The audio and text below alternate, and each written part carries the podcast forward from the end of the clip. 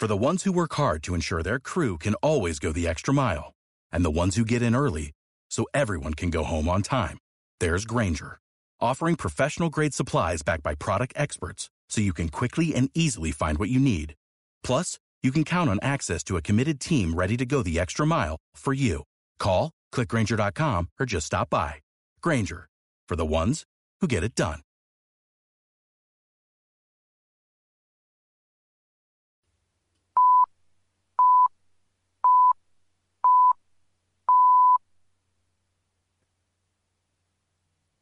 Faltaban todavía siete minutos, pero yo ya no los vi. Me quedé anclado en el gol de Arda, la celebración de Turán y el grito de Diego Pablo. Aquella secuencia encerraba un algo que recogía el porqué de este Atlético de Madrid. Pero no conseguía averiguar qué.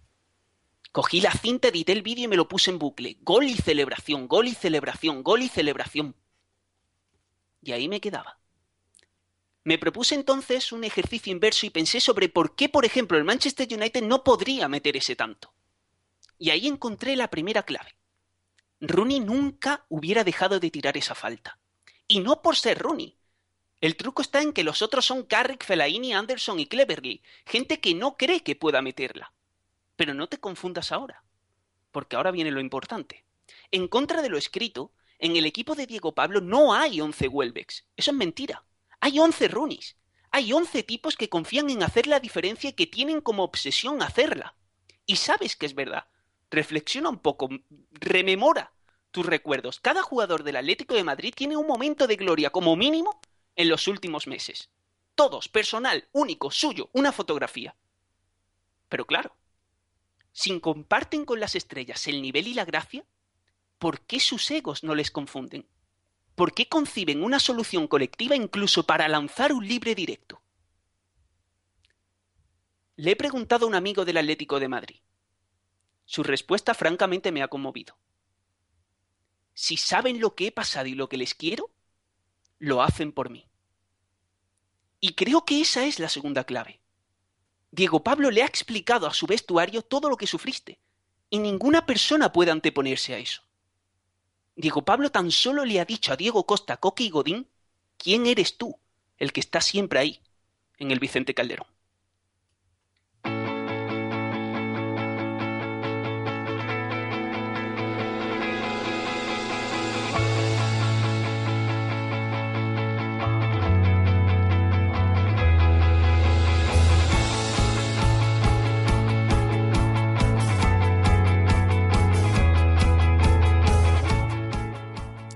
Queda una noche menos para la final de Lisboa y tú estás en Ecos del Balón.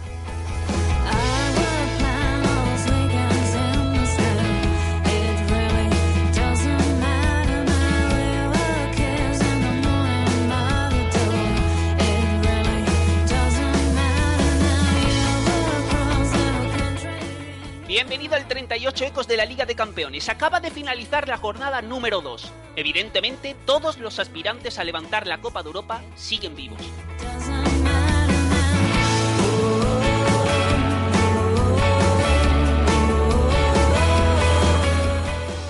Contigo desde el estudio Abel Rojas. Miguel Quintana desde el Valle Arena. Alejandro Arroyo desde Dodragao. David de la Peña desde el Emirates Stadium. Y David León desde Celtic Park. Jorginho, Paulo Futre, Dennis Bergkamp y Henry Clarkson defendieron esas gradas. Es imposible crear un templo semejante, pero si te quedas y nos ayudas podemos simular que lo hemos conseguido. Todavía te queda una hora de Liga de Campeones.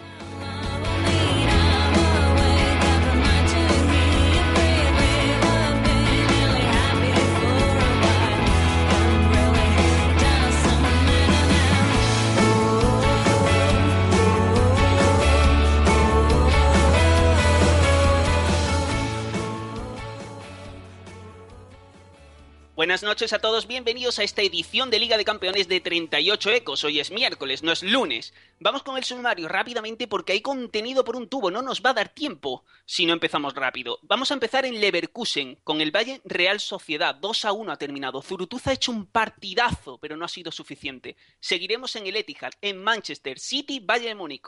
1 a 3. Baño, pero baño impresionante del equipo de Pep Guardiola. Y lo más curioso es que, aunque ha sido buenísimo, no ha sido extraordinario. mm, debo preguntarle a De la Peña qué ha pasado con Pellegrini.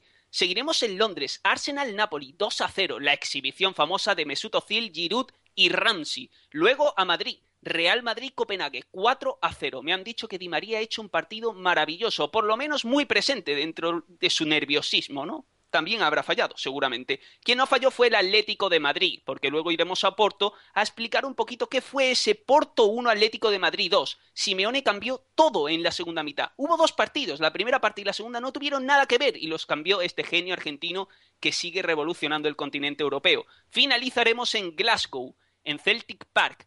El Celtic perdió por cero goles a uno contra un Fútbol Club Barcelona que volvió a rozar los mil pases, como le gusta a su gente. Pero antes de Celtic Park ya lo hemos dicho, Leverkusen. Quintana, Leverkusen, por favor.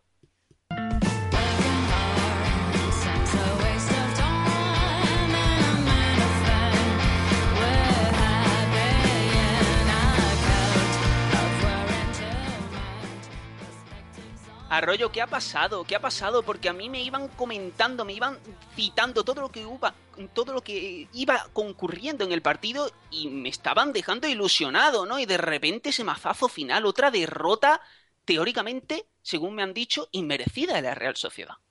Sí, yo creo que mm, el, empate hubiese sido lo más justo porque hemos visto un, un partido franca, francamente igualado y eh, el arranque para mí ha sido mejor el de la Bayern de Leverkusen, pero ha habido una respuesta en la Real, un de menos a más, que yo creo que podemos ejemplificar en un David Zuruduza que por momentos Quintana parecía una especie de Tony Cross porque le ha dado esa, esa vía de escape a la Real, ese tercer centrocampista para hacerse fuerte en el centro del campo y a partir de ahí encontrar a Vera y Grisman y, y yo creo cambiar un poco el encuentro. Creo que lo has explicado bastante bien, pero déjame que cuente a la audiencia los tres iconitos que me has enviado vía WhatsApp para escenificar el partido de Zurutuza. El primero era el símbolo del OK con la manita, el segundo era una copa de vino y el tercero era una escuadra o un cartabón. Era así definió el partido a la perfección Arroyo. Es totalmente cierto. ¿eh? impresionante, chicos, impresionante. Definiendo así un poquito el partido para empezar, el Bayern Leverkusen ha jugado con ese 4-2-3-1. ¿Con qué sistema ha jugado la Real Sociedad hoy, Quintana? ¿Con tu odiado 4-1-4-1? No, no, y no vendas la moto. Jugó con un 4-2-3-1, Zurutuza un poquito por delante, más parecido a lo del año pasado. Pero ha terminado así, ¿eh? Ha terminado los últimos minutos. por eso ha perdido, por eso ha perdido. No.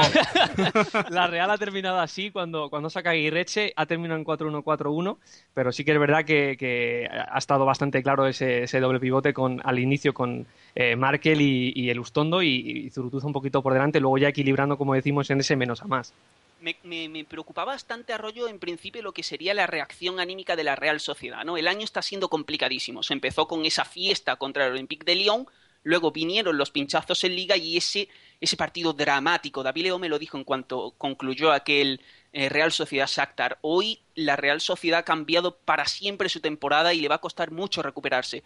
Francamente, desde entonces he visto una Real Sociedad jugando muy mal al fútbol. No sé si hoy he visto, si has visto tú al menos una Real Sociedad enérgica, ilusionada, fresca.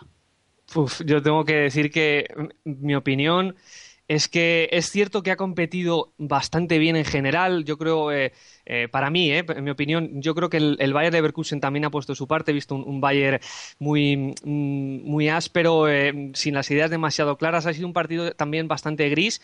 La Real lo ha controlado, pero es cierto que como tú decías, ¿no? Ese, ese adjetivo de enérgico en el que había una, una, especie de fe el año pasado, yo creo que se ha perdido bastante y que la Real, aunque ha competido bien, se nota que, que, ha perdido fútbol y que sus hombres importantes ahora mismo no están en su mejor momento. Quizás Arroyo, la única chispita que hemos llegado a ver ha sido tras el gol de Vela, que ha sido como el primer gol en la fase de grupos de la Champions. Tenemos el partido controladete, estamos superiores, quedan 40 minutos y yo ahí creía que la Real iba a conseguir ganar. Chicos, intento profundizar un poco ahora mismo y estoy viendo que la primera parte se ha saldado con 16 disparos a portería del Bayern Leverkusen y dos de la Real Sociedad. Un dato mm, no falso porque está así, pero el Bayern Leverkusen... No me lo he inventado, Quintana. No, claro, pero no han sido 16 ocasiones ni mucho menos. Yo creo que el Bayern Leverkusen ha llevado eh, más peligro a, campo rival, sobre todo con un son que me ha vuelto a encantar, pero... Mm, quizás a lo mejor el 1-0 sí era justo, pero no ha sido un dominio claro, no ha sido un avasallamiento del Bayern Leverkusen Arroyo. Yo, yo, estoy contigo, Quintana. Es cierto que los primeros 15 minutos le ha costado a la Real, eh, yo creo, detectar tanto a, a, Son como, como a Kieslin y como a, a Sidney Sam. Yo creo que entre los tres, en los primeros 15 minutos, han girado bien a la Real y que el contexto anímico se ha girado un poco hacia, hacia a favor del Bayern Leverkusen, pero sí que es verdad que yo he visto el partido bastante igualado y que el Leverkusen eh, tan pronto eh, tenía contras como cedía terreno y, la verdad es que no el, dato la verdad es que es bastante llamativo, pero no creo que sea una realidad evidente. Arroyo, esta mañana hemos amanecido en Ecos del Balón con una entrevista de Quintana a Guillermo Valverde, que me parece un absoluto crack en todo lo referente a la Bundesliga, y la verdad, la entrevista entera es recomendable porque me ha dado la sensación de que conocía al Leverkusen y es mentira, porque no lo conozco, y sobre todo me ha causado muchísimo, muchísimo interés la figura de Som. Quintana dice que ha vuelto a jugar bien. ¿Qué es este chico? ¿Cómo juega este chico? ¿Cómo se mueve? ¿Y, a quién se parece? ¿O ¿Cómo es? Bueno, en la primera parte es cierto que, como te decía, eh, le ha costado a la Real interpretarlo. Es un jugador que está en, yo creo que está mm, en permanente interpretación de lo que tiene alrededor, sobre todo sus compañeros. Totalmente. Es, Pero decir, decime todo, Arroyo, ¿es alto o es bajo? ¿Es, chino, supongo? no, es, no es chino, no es chino. Eh, bastante sencillo en su juego, es decir, eh, eh, técnicamente no es eh, muy florido, es un, tipo que interpreta bien las transiciones, que juega un toque, que se aleja bien del balón, que sabe dónde están sus compañeros y que da espacio al resto de, los mismos y en general es esa sensación de un jugador muy colectivo, yo creo, como, suelen ser los, jugadores asiáticos, eh, gente que se adapta muy bien a sus compañeros y que interpreta muy bien los ritmos de los partidos. Correcto, de hecho la cifra que decías de 16 disparos en la primera parte del Bayern Leverkusen creo que tiene como gran protagonista Son porque es un jugador que la pega con las dos piernas, como decía Guillermo, que lleva mucho peligro, que es bastante vertical y es verdad que ahí la Real Sociedad, aunque yo creo que se estaba preparando sobre todo con balón, la Real Sociedad en la primera parte tenía casi como consigna no perderla en zonas peligrosas, no quedar expuesto, pero aún así Son se ha hecho indescifrable pese a que estaba Carlos Martínez en esa banda. Perdón, me parece que he dicho antes en la presentación que el Leverkusen ha jugado con un 4-2-3-1, es un 4-3-3. Sí, de manual. Sí, sí, sí, absolutamente clarísimo, absolutamente clarísimo. Ha salido la segunda parte, chicos, eh, el, chico este del Valle cedido, Cam, sobre quien Guillermo Valverde me cuenta maravillas. ¿Ha tenido impacto en el partido? Es que, bueno, hay que decir, eh, Arroyo, que ha jugado de lateral izquierdo, sí. que Hipia ha cambiado toda la banda izquierda, que luego Arrasate ha tenido que invertir a los extremos porque estaba haciendo daño por ahí, y yo no sé si la medida Arroyo ha sido del todo positiva, pero es verdad que cuando el Bayern Leverkusen llevaba peligro era por esa banda y que un poquito por ahí viene el gol luego. Sí, esa, el contraste es cuando sale Kahn, el Bayern mejora un poco, pero es que hay un tramo también en el que para mí eh, eh, la Real puede hacer bastante daño a su espalda. ¿eh? Sí, sí, sí, sí. Sí, había habido un movimiento de, de, de jugársela a, ver quién tira más de la cuerda en esa banda y es cierto que se ha abierto muchísimo el partido y podía haberse decantado por, por cualquier lado. Al final ha sido a balón parado, pero es cierto que venía también bastante profundidad por el lado de Camp, pero que por ahí también ha transitado la Real. De hecho, es curioso, Quintana, porque estoy viendo ahora mismo que cuando ha salido Can ha habido un cambio de banda en la Real Sociedad y han puesto al profundo y al serio, que es Grisman, en la derecha. Totalmente. Sí, Se, se, podría decir que los dos extremos estaban muy cansados. De hecho, la Real Sociedad tiene ese tramo de media hora en el que eh, crece mucho, en el que crea mucho peligro, se queda varias veces mano a mano. Luego con Grisman haciendo daño a la espalda de Recan vuelve a crear peligro, pero los últimos 10 minutos han sido del Bayer Leverkusen y, bueno, tenía que cambiar a Vela, se ha lesionado Zurutuza. Han sido 10 minutos en los que se ha notado que, que físicamente el equipo alemán era superior. David León, ¿hay esperanza en este grupo para la Real Sociedad? Yo quiero pensar que sí, pero yo el último gol lo he visto, eh, estaba viendo el Real Madrid, pero he cambiado un segundo para ver cómo iba la Real. Y cuando he visto esa falta, y no solo el minuto, el gol, el último minuto y tal, que es muy duro, sino el tipo de gol que ha sido como cayendo del cielo, que te están clavando la espada, digo, buf, esto quizás es muy fuerte. Vamos a, vamos a tener fe, el Manchester ha empatado, el Shakhtar ha empatado, pero está complicado, está complicado. Hay que decir que tiene a la Real los dos partidos seguidos con el Manchester United. Sí y lo tiene muy complicado, ¿eh? Lo tiene muy complicado. pero bueno, el, Manchester United, exacto, de la Peña, ¿no? Iba, a decir, justo lo que, lo que ibas a comentar tú, que ahora mismo el Manchester United es, es un equipo al que se le puede meter mano perfectamente porque está muy indefinido. Y quizás, quizás sentirse un poquito inferiores después de dos partidos en los que no ha merecido perder la Real Sociedad es algo que necesita, es como una terapia de shock. Si gana el primer partido. No hay nada que perder, Quintana. Esto lo hablamos mucho en eliminatoria. Cuando hay un resultado muy a favor de un equipo, en la vuelta, el que perdió casi siempre juega bien, porque juega liberado, no tiene nada que perder. Eso es muy positivo en el fútbol. Tenía mucho que perder. Dime, dime, David. No sé yo si en liguilla es exactamente igual, porque en liguilla tienes que ir remontando a más de un equipo y te ves ahí, hay muchos equipos que terminan con cero puntos en la liguilla. ojalá que no, pero no es la misma óptica que en una eliminatoria, creo yo. Te digo una cosa, David, si el Manchester City jugase todos los partidos con la intensidad que ha jugado este contra el Bayern de Múnich, terminaría con cero puntos.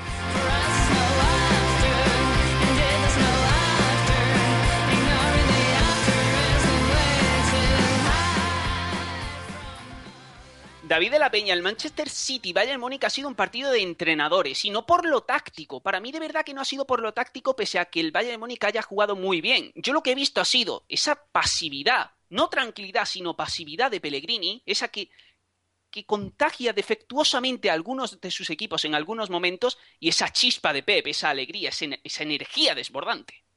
Sí, sí, totalmente. Eh, hablábamos antes por Twitter si, si era el, Bayern más vertical de lo que llevábamos de temporada o no. Hemos coincidido en que sí, pero lo que todavía no hemos puesto en común es qué parte de culpa ha tenido el City. Yo creo que ha sido bastante, porque eh, el Bayern se ha encontrado bastante cómodo, sobre todo en el tramo inicial de partido, ha, podido tocar por dentro y, tener mucho espacio eh, los de dentro para dársela a Robben y a Ribery, que, que han podido correr con el balón y, y bueno, a mí la sensación que me ha dado el partido, sobre todo pues eso, en los 20, 25 primeros minutos, es que estaba jugando el campeón de Europa contra un equipo que no había pasado la fase de grupos.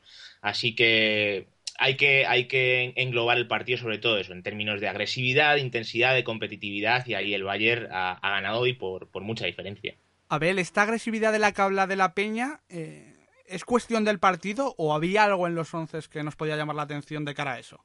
Pues te digo una cosa, Quintana, cuando yo he visto los primeros cinco minutos, que no han sido tan malos del City, he visto una posición muy adelantada de Yaya Touré, con mm. Fernandinho fijando como pivote y Touré en la línea de Navas y Nasri creando ahí una línea de presión de tres que yo pensaba que tenía como objeto, o como objetivo, perdón, eh, presionar más arriba, ¿no? Intentar que Lam, Bastiger y, y Cross no se impusiesen en el toque, ¿no?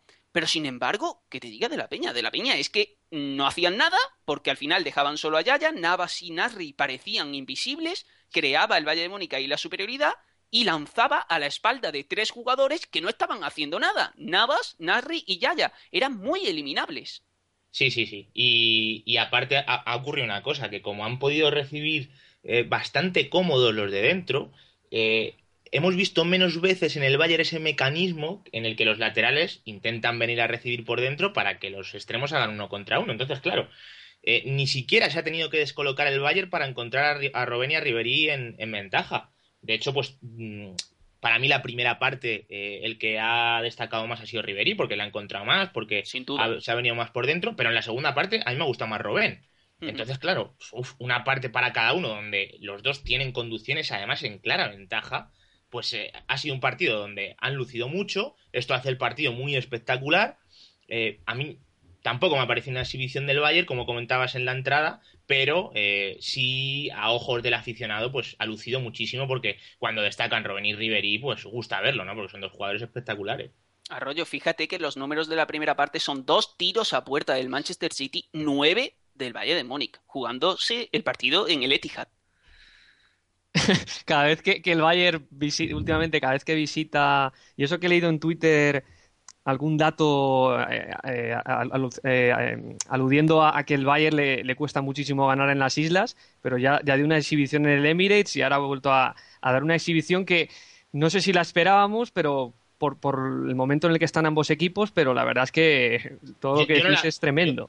yo no la esperaba. Ni yo. la esperaba porque estaba bien, porque precisamente para, para poder hacer esto tienes que eh, tener una actitud de ser profundo en todas las acciones, de, de morder muchísimo y este Bayern no lo de la peña, De la peña y que un equipo tenga un funcionamiento colectivo suficiente para imponerse de tal modo a otro. El Bayern de Múnich que estamos viendo semanalmente en la Bundesliga no es un equipo tan autoritario. de todas maneras, una pregunta. Eh, yo esto. Mm, lo he comentado alguna vez en, debates, lo hemos tenido alguna vez. Yo no sé si realmente vosotros creéis que el, Manchester City tiene calidad defensiva al máximo nivel. Bueno, Kilichi ha regalado un gol, como te puedes imaginar. Bueno, pues, es que no quería dar nombres, pero es que esa es la sensación. Contábamos con eso. Es que su jugador más pues, talentoso defensivamente es Company, que es muy bueno. David, parece que te han metido en una lata de atún. Sal de ella, por favor. Estás muy alejada la voz. Salgo de mi lata. Ahora. Eh, comentaba que, que, el mejor defensa que tiene el City es Company, que es un gran defensa, muy talentoso, pero también tiene cierta tendencia al error. Entonces, si Company es el jugador más firme de tu línea defensiva, pues yo estoy con Arroyo. El City atrás no es, no es seguro, no es élite, por lo menos en talento. De hecho, hoy ha entrado Mika Richards, ¿eh? Es significativo que haya entrado de titular, porque ahí, claro, eh, el que juega normalmente o el que juega Riverí y que haga el cambio Pellegrini ha dejado a Zabaleta en el banquillo, además. Eh, y yo no he leído noticias de que hayan sido problemas físicos, o sea que. Yo tampoco es una decisión táctica. Bueno, pues eh, un poco apostando a que Mika Richards es un jugador que es muy potente y, tratar de suplir esas carencias en talento defensivo con, con, carreras donde te puedas imponer, con choques donde te puedas imponer y, y yo tengo también esa sensación de que Pellegrini también ha detectado un problema ahí por decir algo súper positivo del Bayern, de la Peña, que nos está quedando quizá demasiado fítice en el análisis, hay que recalcar de nuevo que también con Guardiola los laterales tienen una importancia absolutamente bestial, porque estábamos diciendo que Robben y que Ribery encontraban la espalda de Nasri y Navas muy fácilmente, pero es que subían tan rápido Rafinha y Alaba que ellos también. Hemos visto situaciones de dos por uno absolutamente constantes. Sí, sí, sobre todo Álava, ¿eh? a mí me gusta muchísimo Álava Hombre, es que también Alaba es mejor que Rafinha, ¿no? Entonces, eh, lo lógico es que aparezca más. Pero sí, sí que es verdad. Eh, aparece un poco el miedo por, por cómo está sacando la pelota al Bayern, con lo que comentábamos, con ese movimiento interior de los laterales, que acaben por perder profundidad. Pero claro, en un partido como el de hoy, donde tampoco eh, es necesario masticar tanto la jugada, pues encima han lucido muchísimo más.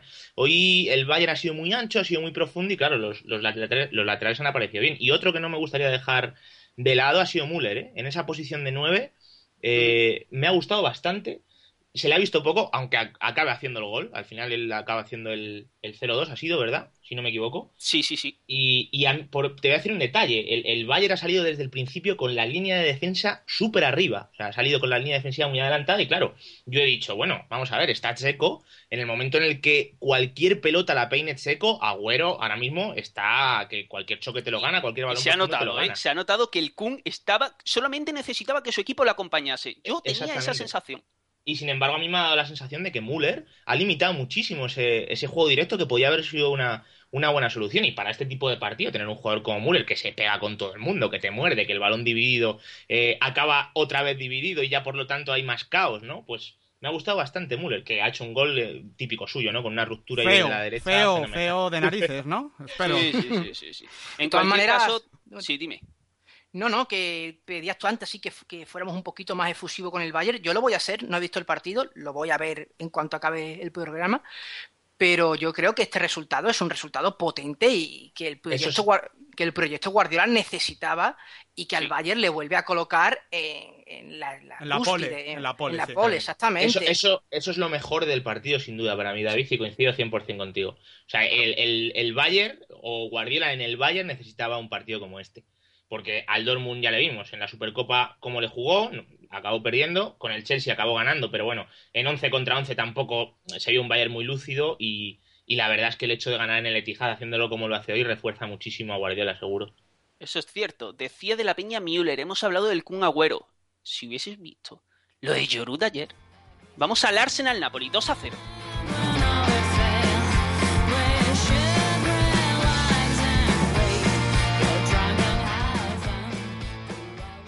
De la Peña, Giroud te gustó más que Müller. Hombre, sí, sí, sí, bastante, bastante más, bastante más porque, bueno, fue una exhibición de, tacto eh, con la pelota. O sea, él, sabía perfectamente hacia dónde tirar la carrera para, para luego eh, soltar el balón hacia el otro lado. Los apoyos fueron perfectos. Encima al tipo se le ve muy confiado en los choques. O sea, se le ve que va con fuerza, con ímpetu, ¿no? Una cosa que quizá le faltó el año pasado. Y claro, cuando vas así ya tienes la posición ganada y el que técnicamente tiene un primer toque muy decente porque sabe cómo si poner el exterior, si poner el interior, si eh, sabe elegir muy bien cómo, cómo, darle continuidad a la jugada, pues fue un jugador importantísimo. Hubo muy buenos jugadores eh, o muy buenas actuaciones de, algunos jugadores del Arsenal con balón, pero sin duda yo creo que Giroud fue la mejor de todas. Y ojo, David, porque es que no solo fue acierto técnico, le salían los, apoyos, sino tácticamente estuvo muy, muy, muy bien, porque él notó enseguida que, que Ozil estaba enchufado y que Ramsey pues caía por esa zona, jugaba en la derecha, y que por ahí esos dos virtuosos que tenían la noche encendida totalmente, necesitaban un tío por delante que les devolviera el balón en ventaja, fácil, por, de cara, y crear la superioridad por ahí que también estaba llegando muy ensañada. O sea, no es solo acierto técnico, sino que tácticamente me pareció un partido de Giroud muy, muy serio, de, aporte constante. ¿eh? De, de, hecho, así más o menos en esa jugada viene, viene el 1-0, lo que pasa, Abel, que a ti y a mí al menos por lo que hemos comentado en la web, nos pareció que, que Brito también le hubiera gustado que Giroud eh, hiciese ese partido porque estuvo muy flojito. Me gusta que me preguntes por Britos, porque es verdad que estuvo flojo, pero quiero decir que fue lo único flojo del Napoli. Es decir, aquí hago un ejercicio inverso al hecho en el análisis de, del Manchester City contra el Valle de Múnich de la Peña. A mí me dio la sensación de que el 2 a 0 estuvo totalmente currado por el Arsenal. Es que el Arsenal jugó tan bien en los primeros 20 minutos, atacando y presionando, que el 2 a 0 era absolutamente consecuente. Sí, totalmente de acuerdo. A mí eh, creo que en el análisis se merece todo el elogio el Arsenal porque hizo muchísimas cosas bien. Eh, ese Ramsey Ozil, la verdad es que fue maravilloso. Ramsey en derecha a mí me gustó ayer muchísimo, jugando a otra cosa de lo que venía haciendo. Espectacular. a una cosa mejor de la peña, porque venían aplaudiendo mucho al Ramsey medio centro, pero a mí cuando me encantó fue ayer. Yo estoy contigo, y además pasó una cosa, que, que bueno, Hamsey, por ejemplo, casi ni apareció, Insigne lo hizo a contagotas un poquito al final, y, ocurre una cosa, que cuando Ramsey juega en esa línea, pues ayer vimos una Arteta Flamini que, que bueno, eh, podrán eh, tener más o menos luz en ciertos momentos, lo que tú quieras, pero posicionalmente estaban ahí. O sea, el Napoli no podía correr. Y esto es una cosa que yo le echaba de menos al Arsenal, pero exageradamente, ¿eh? el año pasado. Y encima que bueno. De, Vieira Gilberto Silva. Por exactamente, exactamente. Entonces, estos dos, evidentemente, ninguno de los dos llega al nivel de Vieira pero están posicionados, están bien colocados, entre los dos se ayudan, abarcan todo el ancho del, centro del campo y el rival no puede contragolpear o al menos no lo puede hacer tantas veces. Entonces todo se equilibró. Ayer vimos a una versión del Arsenal magnífica, quizá un poquito el que menos vimos fue a Rosicky, que es un jugador que la verdad es que en los últimos cinco meses, seis meses, contando el final de la temporada pasada y esta, lo está haciendo bien, pero la estructura que sacó ayer el Arsenal, a falta de meter ahí a alguien más en lugar de Rosicky, no está nada mal, es competitiva. Nada, nada mal. Vamos precisamente con las estructuras. El Arsenal jugó en un 4-2-3-1, como ya se ha dicho, con Ramsey, que venía jugando de medio centro en la derecha, porque el doble pivote estuvo compuesto por Arteta y Flamini. En cuanto al Napoli, 4-2-3-1 con la durísima, extremadamente dura, baja de Higuaín, que ahora mismo no es su mejor jugador porque está Hansik, pero casi. El delantero centro fue Pandev.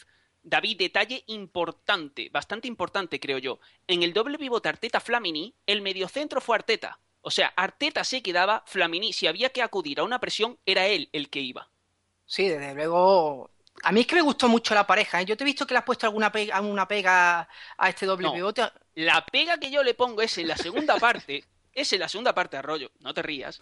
Porque, porque en la segunda parte, el Arsenal dice: Tengo a Mesut Özil, que es el dios absoluto leyendo los contragolpes voy a dar un poquito de balón, voy a replegar un poquito y que Ozil les mata la contra. Y ahí en el repliegue yo no vi a la pareja Arteta-Flamini imponerse defensivamente. Cuando el, eh, cuando el Napoli daba dos o tres toques seguidos, que no tenían ni muchísimo menos ni claridad ni fluidez, conseguían llegar hasta la frontal del área. Y para mí eso, en cierto modo, era responsabilidad de Arteta Flamini que no lograban imponerse defensivamente. Pero en la primera parte, mientras el Arsenal atacó y fue profundo, ninguna pega. Pero es que en esa primera parte, Abel, eh, la presión de, ambos jugadores, sobre todo Flamini, como comentas, también de los laterales, era muy intensa. O sea, mordían mucho, iban hacia adelante.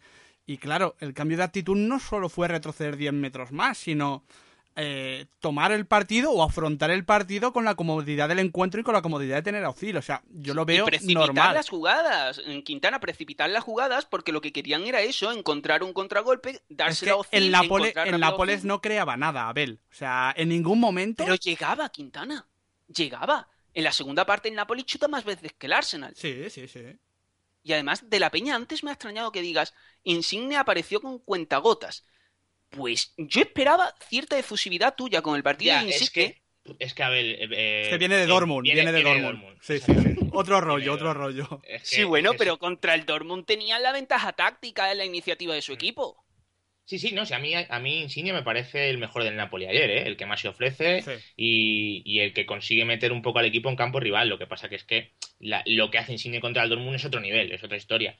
Eh, pero, pero bueno, dentro de que, y me parece importantísimo lo que has dicho de Higuaín, porque para el partido de ayer era fundamental Higuaín, o sea, e, era, era un jugador que iba a alejar al, al Arsenal del campo del Napoli, por dentro de eso sí que apareció bastante, bastante insigne, sobre todo en la segunda parte, pero contextualizando que, creo que viene de una exhibición contra el Dortmund que ayer no alcanzó. Y quería comentar un tema del, del Flamini Arteta, y estoy bastante con Abel, me pareció eh, que el equipo estuvo, o sea, que el doble pivote estuvo bastante mejor cuando eh, tuvo que hacer de filtro, digamos, o sea, más arriba, de, de, hacer que el Napoli no pasase de su campo al campo del Arsenal que defendiendo en campo propio. O sea, aquí sí que es cierto que, que en términos de lectura a lo mejor les viene un poquito mejor que tenga más ida y vuelta al partido, que sea un poquito más caótico. Sí. Bueno, yo tengo que decir, porque De la Peña está haciendo de menos a Insigne, desde mi punto de vista, De la Peña te voy a dar unos datos que yo creo que son potentes. Callejón hizo de Insigne en el lado opuesto, ¿no? Recibió 16 balones. Pandev de 9, 11. Insigne 37. De la Peña, yo aquí detecto una voluntad del jugador, unas ganas de hacer cosas que es lo, que, lo que yo me llevo. Sí, sí, sí es indiscutible esto, pero él tampoco estuvo, eh, no tuvo un acierto. De hecho, casi todas las jugadas, ¿cómo las acaba? En tiro, en tiro a puerta, ¿sabes? A mí me, lo eché de menos que, que, bueno, eh, te puede salir el, tiro a gol, ¿no? Y que entre, ¿no? Pero eché de menos un poquito más. Más que nada porque te digo que a mí este jugador me, me, vuelve absolutamente loco. O sea, creo que es un jugador bastante más imaginativo que para terminar todas las acciones en tiro, por ejemplo, ¿no? Me refiero a eso. O sea, estoy totalmente de acuerdo contigo que es el jugador que ayer lleva el timón del Napoli, pero eh, por las expectativas que yo tengo con él, a mí me gusta que haga más cosas. Este es el italiano de la Peña. Este es el delantero italiano. Yo lo tengo clarísimo. Casano no salió, Casano no salió, pero yo creo que este es el más brutal que ha salido desde entonces. ¿eh? Y tengo la sensación de que va a salir bien por, por eso, porque el tío tiene los tres muy bien puestos. Y por Benítez, también por, eh, por el hecho de que lo que le está pidiendo Benítez no se lo pedía ni de lejos Mazzarri. O sea, con Mazzarri el Napoli jugaba a otra cosa y ahora Insigne se va a encontrar a lo mejor 25 partidos en la Serie A donde el Napoli tenga muchísimos minutos de ataque posicional y ahí él va a enriquecerse y va a crecer y va a crecer y, y yo creo que le va a venir fenomenal. Cierto es. Quintana, por cerrar hablando de otro jovencito, ¿Qué te parecieron los minutitos de Wilser cuando salió? Porque a mí me gustó bastante. Está siendo criticado. Es cierto que había empezado la temporada muy flojo, pero últimamente lo veo un poquito más ágil y enérgico. Es verdad, lo que pasa es que duele un poquito verle ahí, ¿eh? O sea, viendo cómo está el momento Ramsey tras la lesión, cómo, cómo se están juntando los jugadores, o cómo se juntaron en la derecha, luego ver eh, esos minutitos de Wilser, me sabieron a poco, pero es verdad, y sobre todo es un tema interesante a tratar de cara a los próximos partidos, el lado izquierdo del Arsenal, porque mientras eh, yo creo que Rosicky es un jugador que normalmente en el Arsenal destaca cuando peor juega el Arsenal, es el que saca la cabeza. Cuanto más lento juega el Arsenal, Exacto, pero cuando mejor juega se ve que ya no es el Rosicky de su mejor etapa. Yo creo que es una opción muy, muy positiva y la verdad es que este sistema con el que salió el Arsenal, como comenta de la Peña, es para, para tratarlo a fondo porque puede tener vuelo. Bueno, quien puede tener vuelo a poquito que Ancelotti de con la tecla es el Real Madrid, porque tiene una plantilla extraordinaria. Hoy ha ganado 4 a 0 al Copenhague.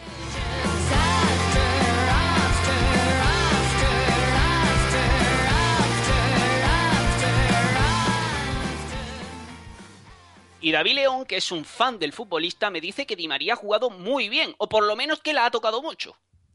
Ha jugado muy, muy bien, sobre todo en la segunda parte, ahora lo comentaremos, tanto que posiblemente se pueda decir que el partido ha sido él, en lo bueno y en lo menos bueno, y un Real Madrid que en el descanso no era muy difícil sacar algo, algo positivo o leer el partido como algo, como un avance, pero que al final ha terminado mejorando mucho, bastante la segunda parte y al final el vaso como que se ve más un poquito mejor, más lleno. Bueno, Quintana, sensaciones similares con respecto a Di María y sobre todo con respecto al Real Madrid. Sí, yo creo que sí, lo tenía en una pantalla al lado mientras veía la Real Sociedad y cada vez que giraba la cabeza eh, cada vez que había un parón en el partido del Valle Arena, veía a Di María coger el balón, equivocarse, acertar, correr. Eh, en la segunda parte, yo creo que es lo que más le gusta a David León. Hay un par de presiones con el partido totalmente decidido, totalmente controlado, pero que llega hasta su propia frontal y que es increíble. Y la verdad es que he visto un Madrid mm, más controlado, más Ancelotti, más cercano a lo que puede ser la versión del mejor Real Madrid esta temporada. Bueno, pues estoy mirando ahora mismo los mapas de calor y todas las estadísticas de la UEFA.com y me dicen, David León, que el Real Madrid hoy ha jugado con un 4-3-3 absolutamente irrebatible y sin ningún rasgo de 4-4-2, con Illarramendi de medio centro único, Modric interior izquierdo, Kedira interior derecho. ¿Ha sido esa la razón, en cierto modo, de que el Real Madrid se haya mostrado un poquito más consistente? Sí, sin, duda. Ha tenido. Le, ha costado, o sea, apostar por dos interiores en la línea posterior le, ha hecho un poquito más lento, pero sí es cierto que tras pérdidas, sobre, sobre todo en la segunda parte, ha controlado el partido, quizá como ningún, estoy, estoy pensando, como ningún día hasta, ahora en la fecha Granada estuvo bastante controladito por parte del Real Madrid y es hasta ahora lo mejor que han hecho. Pues, mejor, pues yo creo que la segunda parte de hoy es más positiva. Realmente el Copenhague no ha hecho nada en la segunda parte la primera ha filtrado algunas contras, pero... En, la primera, David, quizás eh, teníamos un poquito como nota negativa, o al menos a mí me lo ha parecido Yarramendi, muy fallón, muy lento, pero en el lado positivo volvía Marcelo y se nota. O sea, cuando Marcelo juega, y más en este Real Madrid, tiene un impacto totalmente claro más allá de la asistencia a Cristiano. Es que yo he leído el dato en 38 ecos en el descanso, 52 balones tocados un lateral izquierdo. En 45 minutos es que te sale más de uno por minuto. Es que eso no, no, es normal. Es verdad, es verdad, más de uno por minuto. Y el Madrid ha estado muy, muy lento en la primera parte y era dársela a él e inventar, inventar soluciones pues como hace él y nadie más. le daban la pelota, eh, ocasión, giro, pase atrás y en definitiva pues dinámica. Pues mira, estoy mirando aquí, Quintana, y has dicho lo de que Yarramendi te ha gustado bastante poco, que ha estado muy lento, y estoy viendo que ha sido el jugador, después de Marcelo, más presente. Ha dado hasta 90 pases a lo largo del encuentro. No sé si él ha sido, en cierto modo, con balón la causa de esa lentitud que denunciáis. Mm, yo creo que es más estructura colectiva. No sé si David está conmigo, pero cuando yo digo que veo lento, sobre todo a Yarramendi, es casi sin balón, o sea, no se le ve ágil, no se le ve empujando hacia adelante y es verdad que luego no es un jugador de gran ritmo cuando tiene el balón en, los pies y, y, con Kedira y con Modric al principio yo creo que en la primera parte ha costado un poquito y que solo encontraba esa solución de Di María. Pero yo creo que la lentitud en general, si se lo tenemos que atribuir a alguien, es a la medida de Ancelotti y puede gustarnos más o puede gustarnos menos, pero sobre todo en la segunda parte ha salido bien. Yo coincido. Defensivamente sí es verdad que no ha estado bien, está lento, está sin, sin ritmo para meter el pie, pero con balón es que no ha sido su culpa. Es que realmente el, el Madrid en la primera parte ha sido muy rígido. Modri estaba muy clavado en la izquierda y constantemente buscaba el cambio, cambio de orientación hacia la derecha. Y en la derecha es que todo ha salido mal, porque Kedira muy lento, como le estamos viendo en esta temporada. Carvajal realmente ha estado muy torpe con la pelota, que es muy habilidoso, tiene juego, tiene técnica, ha estado mal y Di María, que recibía siempre fuera, ha sido el modo Di María de catapulta, te lo puedes imaginar. Eh, balón en la derecha, centro Fácilmente me lo puedo imaginar. exactamente, balón, balón a la derecha, centro Ronaldo que ocupa la posición de delantero, abandonando el extremo, y así una y otra y otra, y prácticamente la clave es que por dentro no había pase, no había recepciones. De, hecho, de hecho, David, David, perdóname, te decía eh, en medio del partido que, me faltaba que Di María se entendiese un poquito mejor con Carvajal, porque es verdad que Di María tiene mucha presencia, que termina saliendo un buen partido, marca los dos goles en la segunda parte y demás, pero eh, siempre iba para adentro. Yo esperaba un poquito diversificar su fútbol, sobre todo con Carvajal, que yo creo que es el mejor jugador del Real Madrid que tiene para llegar a la línea de fondo. A ver, por ahora Di María y Carvajal es verdad que no se entienden porque uno no espera al otro. Di María recibe y ya levanta la cabeza, busca a Ronaldo y centro al área. Pero es que realmente el, Madrid es tan lento que yo entiendo un poco a Di María. Hoy es que te, gusta mucho Di María, te gusta mucho. Sí, bueno, por supuesto. Además, la segunda parte cambia el partido, ahora lo comentaremos. Realmente lo cambia porque, realmente, si quiere lo comento ya, Abel. Eh, sí, por favor. El cambio principal para mí ha sido que Ronaldo se ha abierto bastante más, incluso en las dos bandas, derecha y de izquierda, y él ha pasado a ocupar muchas más posiciones centrales y ha recibido muchísimo, muchísimo. Ha, cogido muchísimo balón, ha encontrado a Benzema, ha activado a Modric y realmente la segunda parte de María es la gorda y la que cambia el partido con ese, esa variante posicional. Alejandro Arroyo, estamos a punto de cerrar el segundo partido del Real Madrid en esta Liga de Campeones. Dos partidos, cinco goles de Cristiano Ronaldo en el primer en el primer programa no lo mencionamos, no salió su nombre en el programa y marcó un hat trick a domicilio en Estambul y hoy nos íbamos a ir sin mencionarlo también. Extraño. A ver, es como, como mencioné en la anterior crónica, pues una, nota al pie, pues aquí es, otra nota al pie que tienes que nombrar pues eh, mm, para, para, decir que es que es por compromiso, Arroyo. Claro, exactamente. Es que, es que es una cosa tan que damos tan, tan lo damos todo por eso que, que no nos sorprende nada. Yo lo he nombrado porque tácticamente su segunda parte ha sido muy buena. Siempre aporta tácticamente, pero la segunda ha sido mejor porque se ha abierto, se ha sacrificado un poco por el equipo y ha esperado que el gol le llegue de manera más natural. La primera claro, pero eh, eh, David, eh, claro, tácticamente podemos nombrarle, pues que a lo mejor como si Michael Jordan da 15 asistencias, pero cuando Michael Jordan metía 30 puntos, pues ni se decía en los periódicos. Entonces es eso. De hecho, hay que decir, Abel, para toda la gente que nos está escuchando y no haya visto el partido, por favor que se ponga la combinación entre Karim Benzema y María, que centra de Rabón y remata Cristiano Ronaldo, que no, no sé si el segundo gol o el tercero, pero, pero un escándalo, un golazo tremendo. Benzema, por, decir una cosita Benzema muy rápida, Abel, eh, ha tenido otra actuación de esas que mediáticamente le van a zurrar, porque ha fallado una muy clara, pero cada vez que entra en contacto con el balón por el centro, cambia la jugada. Yo creo que eso hay que valorarlo. Creo que Benzema está haciendo más cosas de lo que del saco de boxeo que le están convirtiendo al pobrecito. Bueno, el saco de boxeo normalmente es lo que se encuentra Simeone enfrente en cada partido, porque se hincha de dar puñetazos.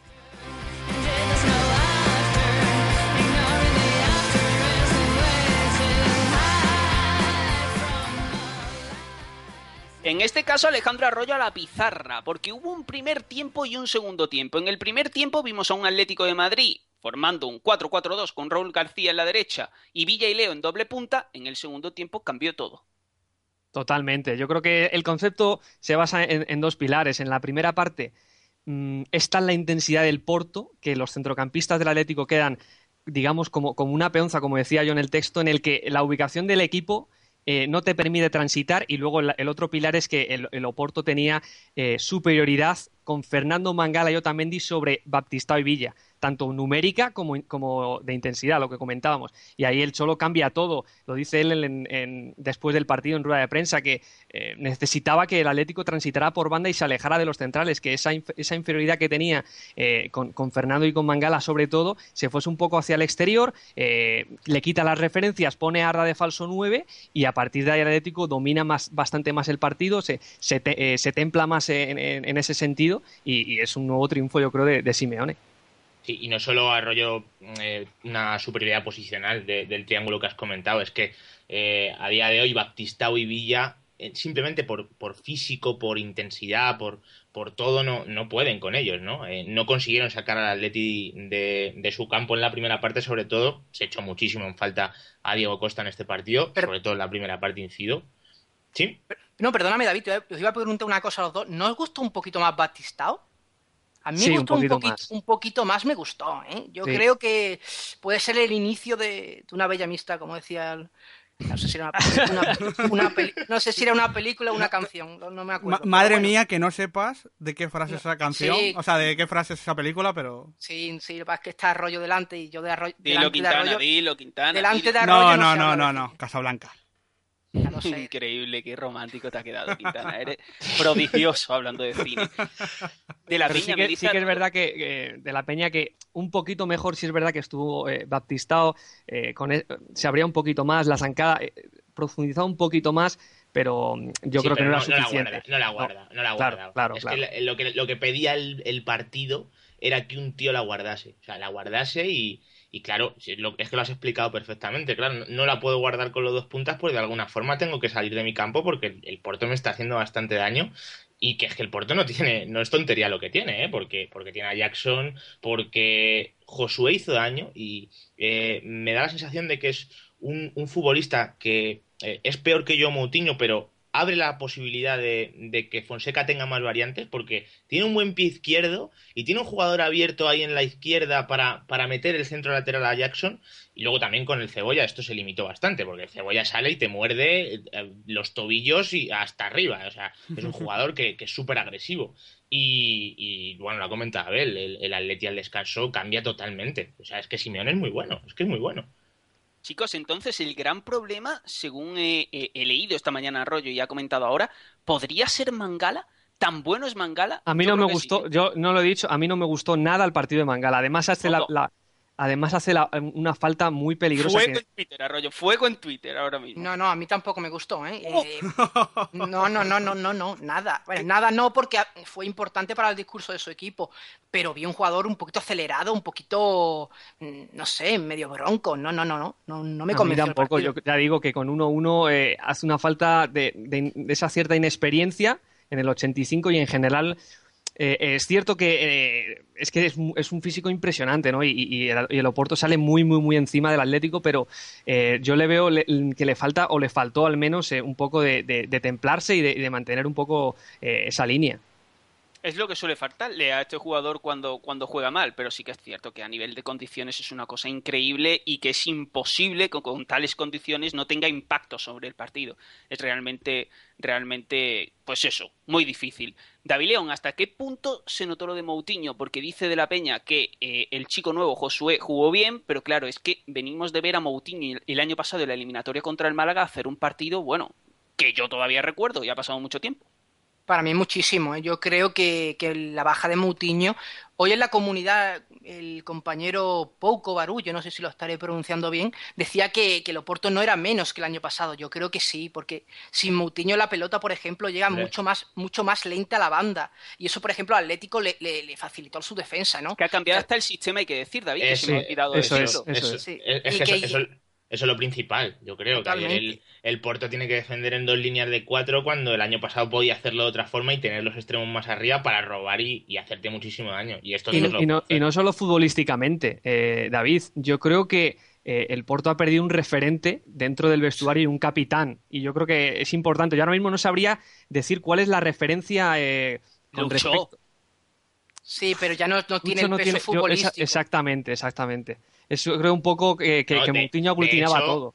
De hecho, sale Quintero por Lucho y se nota que ahí el que juega es Quintero, ¿eh? O sea, el, jugador que tiene que acabar entrando sí o sí ahí es Quintero, que puede ser uno de los beneficiarios del cambio de sistema, porque si acaba jugando ahí de media punta, él va a tener una libertad tremenda. Pero aún así. De la Peña, yo creo que es imposible disociar eso, el cambio de sistema del 4-3-3 al 4-2-3-1 y la llegada de Quintero. Es que es imposible disociarlo. Mm. Sí, sí, sí. Es verdad. Es que Quintero, lo que la comentaba Rollo, es que salió. no vayas a rajar de Quintero, te lo pido por favor, David, porque tienes a la gente que ya no te soporta hablando mal de Quintero. Todo por favor. flipado con Quintero y tú venga a ponerle ahí paños fríos a Quintero. No, no, no, no, para nada. De hecho, leí un tuit esta mañana que me pareció brillantísimo, que decía que cuando salía Quintero a jugar, el resto del partido ya no te importa. Ya solo quieres ver a Quintero y Quintero es lo que tú miras. O sea, y, y en el partido pasó porque salió no hizo realmente gran cosa, pero dos toquecitos para mí eh, tuvieron eh, la culpa de que Simeone un minuto después dijera, eh, coque para adentro, eh, te pongo ahí en la zona de, de Quintero y reordeno mi centro del campo porque este niño da, un poquito de, pánico. Si no pánico, respeto. Es que técnicamente... Uf, delicioso. Es y luego, es, delicioso técnicamente y tiene una cosa muy buena, que es que tiene mucha determinación. O sea, es que no se piensa nada pegarle, pegarle a puerta. De hecho, me parece que el debut del Porto es un gol de Quintero, el, debut suyo. O sea, de los primeros balones que toca, y ayer lo primero que hace es tirar una falta que, se va de, milagro. O sea, aparte de lo bueno que es él jugando y de la técnica que tiene, él, quiere salir en el periódico, ¿sabes? Él tiene esa determinación y, quiere hacer el gol y, y eso mola muchísimo porque encima es muy bueno. Es que se cree Maradona. Yo creo que se cree Maradona realmente. Es que a nivel formas, o sea, lo que son sus movimientos, donde recibe y lo que es capaz de hacer con la pelota, es un poquito ese concepto. Evidentemente, ni de coña tiene esa calidad y está años luz y lo más normal es que no llegue a ser el 50% de lo que fue Diego Armando. Pero posicionalmente, por supuesto, por supuesto, ni el 25%. Pero entendedme, posicionalmente no hay un Maradona. ¿Quién juega como Maradona? O sea, el puesto de Maradona. Y quien dice Maradona dice Platini, que era igual. ¿Quién es ese jugador que baja tanto, sube con la jugada, amenaza tanto con su, con su pase largo? Es que Quintero decimos media punta pero es que este chico tiene fútbol para jugar hasta de medio centro. no, es que él se acerca a, las bandas, ¿eh? A organizar. a ver, en el Pescara le ponen de medio centro, ¿eh? Claro. En el Pescara juega de medio centro, de, de reguista, que dicen en, Italia. juega algunos partidos, juega poco, pero algunos juega ahí. Ayer escuchaba yo en Radio Marca Axel Torres decir que su primer contacto con Quintero es un partido en la Copa de Libertadores de Atlético Nacional en, donde lo sacan, tenía 17 años Quintero, lo ponen de medio centro y en los últimos 20 minutos revoluciona el partido. Es que este chico es eso, es un jugador que va a ser difícil de situar y por eso David León cree que va a fracasar casi. Y, y tiene ese problemita, esa indefinición. Quintero es un jugador de los 80 en el año 2013 pero de verdad, es muy bueno, aunque sea de los 80. Es realmente impresionante, como Neymar, protagonista del Celtic de Glasgow Football Club Barcelona.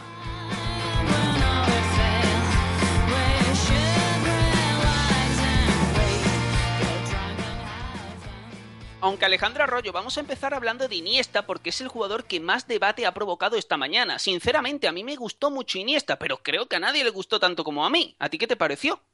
No, hombre, pues un poco entre medias, ¿no? Yo me acercaría un poquito más a ti, yo, sobre todo con respecto a lo que viene siendo Iniesta, eh, contextualizando lo que está siendo su temporada, yo creo que es, esperanzador ver a un Iniesta que eh, tiene la, intención de, entrar en las jugadas, de, tocar la pelota, de mejorar la jugada, y, yo creo que se le vio más, bastante activo, David. En ese sentido, podemos estar un poco esperanzados, pero sí que es verdad que tampoco alzaría las campanas al vuelo como lo mejor Abel ha querido decir en Twitter. Pues no, no añado una coma. Realmente yo creo que las sensaciones positivas tuvieron que ver con eso, con actividad, con guardar bien la pelota, con tocarla bastante, con tener mucha presencia. Y, pero ya está, es Andrés Iniesta, no nos olvidemos. Un jugador que gana partidos y cambia partidos. Eso para mí no lo hizo. bueno, pero viene de dónde viene, ¿eh? Claro, Abel, es que es lo que yo, yo represento. O sea, estaba viendo el, el partido en directo y cada vez que tocaba Iniesta, pegaba filtraba un pase, hacía una buena conducción, eh, te saltaba la alarma, o sea, es Iniesta, es Iniesta, es como si te gritase eh, tus recuerdos de haberle visto jugar, pero, pero tampoco para tanto, Abel, es esperanzador, tuvo más participación, pero esperemos que vaya muchísimo a más. A ver, yo reconozco que a mí el partido Iniesta en Almería me espantó. Me espantó porque creo que la primera parte jugó mejor Almería. Dime. Lógico, lógico, que no es nada raro. Claro, es que yo creo que el Almería jugó mejor en el primer tiempo que el Barcelona, en parte por Iniesta, porque fue incapaz de bajar a pedir la pelota y es Iniesta. Y ayer no solamente lo vi súper presente, fue el jugador que más pases intentó, aunque el que más pases acertó fue Xavi. No, es que... ilógico, eso sí que es ilógico. No, no, pero intentar más pases que Xavi ya es una barbaridad a nivel de presencia. Y ya no solamente eso, es que lo vi rápido, lo vi ágil, lo vi vertical cuando, cuando tenía ocasión. No sé, dentro de que el partido del Barcelona, honestamente, no me pareció gran cosa y ni esta me pareció lo más destacado. Pero veo que no coincidís. no, hombre, ya, te hemos, ya, dejado claro que eh, obviamente estamos en el punto intermedio y en el que los cuatro coincidimos en que es un, es un momento esperanzador si tiene continuidad, pero que no es ese gran Iniesta como estamos diciendo. claro que no, pero ¿quién espera que de repente un jugador que está jugando fatal juegue a su mejor nivel? Hombre, hombre, si es Iniesta, si es Iniesta, y creo que tenemos algún caso, seguramente David en su computadora lo recuerde, es posible. Bueno, pero no, hay tiene razón, Abel, de, de la nada al todo en un día, pues no se puede. Está claro que hay que ir poco a poco. Vamos a las estructuras del encuentro. El Celtic de Glasgow jugó con un 4-4-2 asimétrico, porque Commons, que era el teórico extremo izquierdo, hacía casi de media punta, estaba muy centrado y un poquito más adelantado que el resto. En la derecha, sin embargo, sí que hubo un doble lateral, Lustig Matthews, para trabajar sobre Neymar. En cuanto al Fútbol Club Barcelona, 4-3-3, donde volvió a jugar Bartra de central derecho y por lo tanto Piqué pasó a ser el central izquierdo donde yo creo que no disfruta tanto. Sesk de falso 9. Sin embargo, yo quiero que hablemos un poco de Xavi, porque creo que hay un poquito de, de, de, digamos, desacuerdo entre David León y, y, un servidor al respecto. Yo veo que el Barcelona volvió a tener un 71% de posesión, que casi llegó a los mil pases.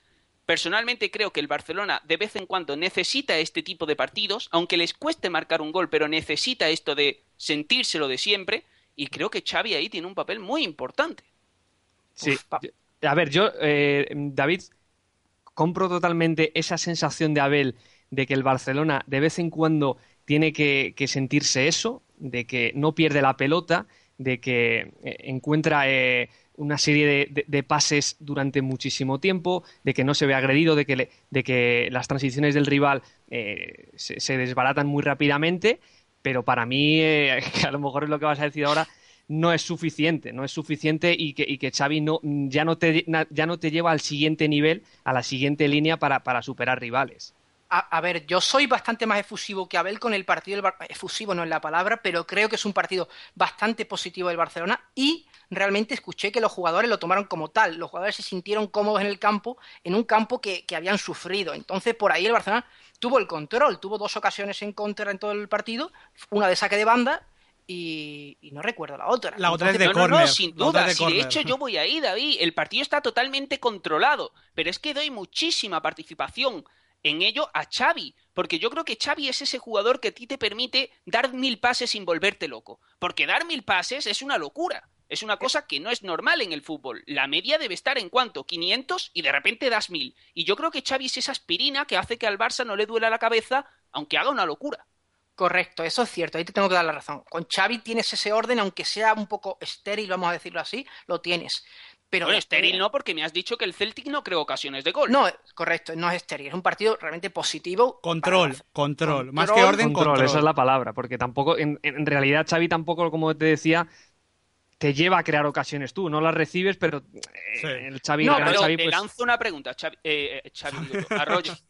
¿Quién controla en el fútbol de hoy? ¿A qué equipo ves tú, aparte del Atlético de Madrid, que tú digas, tiene el partido completamente controlado? Es que yo no veo a nadie, yo no veo al Bayern, yo no veo al Manchester City, yo no veo a la Juventus, yo no veo a nadie. Y sin embargo el Barcelona en este tipo de partidos los controla totalmente. Ayer no pudo pasar nada. Yo digo que no me pareció un partido brillante. Bueno, yo, yo ahí diferiría porque es cierto que el partido de Xavi es positivo, pero hemos comentado muchas veces que eh, incluso estos partidos ya Xavi no los controla. Es decir, para mí ya está siendo eh, más eh, excepción que norma que Xavi controle estos partidos y los anestesia, porque ahí estamos hablando del relevo que está sufriendo el Barça en la figura de Xavi. Y es cierto que salió contra el Almería y le puede valer en, eso, en ese nivel de exigencia, pero no le valió contra el Bayern y vamos a ver si le vale contra un equipo intermedio. Es que tú no me puedes hacer esto, es que tú no me puedes hacer esto, porque yo te estoy hablando de partidos en los que el rival repliega de manera intensiva como el Celtic. El Almería la primera parte hace una presión del carajo y el Bayern ni hablemos. Pero es que yo, realmente no me sale no me sale darle tantísimo, o sea, la exclusividad del mérito a No, yo tampoco, hombre, por favor, pero sí que le doy muchísimo mérito sí es cierto que, por ejemplo, el partido, la, presencia de Xavi indirecta para mí favoreció el gran partido defensivo de dos hombres que fueron para mí Busquets y, Bartra, que estuvieron muy bien, cortaron bastante en, primera línea, y porque el Celtic no tenía más salida que Samaras, que por cierto seguro que Mark disfrutó con él. Y... Buen jugador, siempre suma. No, no, buen jugador, es buen jugador. para mí fue valorado, pero, pero es lo que te digo. También debe encantarte, no le eches el muerto a Mark no, no, me encanta, me encanta, me encanta. Disfruto viéndole jugar y tú también, pero no lo quieres decir. Total, que, es lo que comento. Yo creo que ahí sí, ¿eh? indirectamente Xavi tuvo un aporte. La exclusividad, pues no se le puede dar, claro. Bueno, bien dicho eso de, que Bartra hizo un partido muy positivo, o más que muy positivo, muy acertado, porque todo lo que intentó le salió bien como, como Busquets, ¿no? Que sin duda es el hombre, bueno, e, el único hombre que hace que el Barcelona pueda ser equilibrado. Arroyo, te pregunto rápidamente por los últimos 15 minutos de partido, porque Neymar jugó de falso 9. Yo quiero saber cómo lo hizo. Es verdad que jugó contra 10, esa franja de, de, tiempo, pero ¿cómo lo hizo? Bueno, em, como no nos han dado mucho tiempo de, de comentar, yo creo una primera parte para mí, para mí, muy buena de Neymar. O sea, eh, es, el Neymar que, yo creo que nos ha conquistado a todos. Y en esa segunda parte, bueno, eh, es que es una posición muy particular. Eh. Él todavía yo creo que maneja muy bien esa zona izquierda entre lateral y central. Y sobre todo, Neymar maneja muy bien el, venirse a la línea inferior a, tocarla. Pero de falso 9 es una posición que todavía necesita, yo creo, de mucho recorrido en él. Y yo creo que a corto y medio plazo no lo vamos a ver. Yo es que creo que Neymar no es falso 9 ni lo será nunca, pero eso no significa, no es ni positivo ni negativo. O sea, mm. Neymar es un extremo de total libertad, pero que, que parte desde fuera. No sé, parece que como es el jugador llamado, digamos, a suceder a Messi dentro de un tiempo, parece que haya que ubicarlo como falso 9. No, Neymar es un extremo de libertad. O sea, como falso 9 puede ser un recurso, pero no más allá. A mí me parece que puede jugar, pero perfectamente en el centro evidentemente cayendo a bandas muchísimo más que Messi, pero que su posición de partida sea el centro no me parece ningún impedimento para que Neymar juegue bien al fútbol. No, Neymar juega bien al fútbol porque lo lleva dentro, pero ¿tú crees que Neymar puede jugar sin un 9 como delantero? Yo no lo creo. yo creo que hay muy pocos jugadores que sean capaces de hacerlo y yo creo que Neymar está entre ese grupito. Veremos. Bueno, vale, eso ha quedado muy sugerente. En fin, y con esta sugerencia de David León vamos a cerrar este programa, este 38 ecos de la Liga de Campeones, que yo creo que ha sido divertido. Miguel Quintana. Evidentemente, si estamos hablando de Copa de Europa, tantos partidos, eh, partidos que no afectaban a los equipos españoles, pero con los que nos lo hemos pasado muy bien, pues ya deseando solo que llegue la tercera. Bueno, en cualquier caso, nosotros hablamos el lunes. Por supuesto, el lunes, nuestra querida Liga, Abel. Nos vemos entonces. Alejandra Arroyo, buenas noches y gracias. Igualmente, Abel, un abrazo a todos. David de la Peña, un placer. El placer es mío, ya sabéis, chicos, un abrazo. Y David León, hasta la próxima. Hasta la próxima. Y una cosita, he visto Casablanca, ¿eh? de verdad que la he visto. O sea, que quede claro. Bueno, la ha visto, eso es mentira, pero bueno. A vosotros, gracias por hacer que 38 Ecos, el programa de la Liga de Campeones también, cuando es el miércoles, no deje de sonar nunca. La próxima cita el próximo lunes con la Liga a las 11, como siempre. Un abrazo.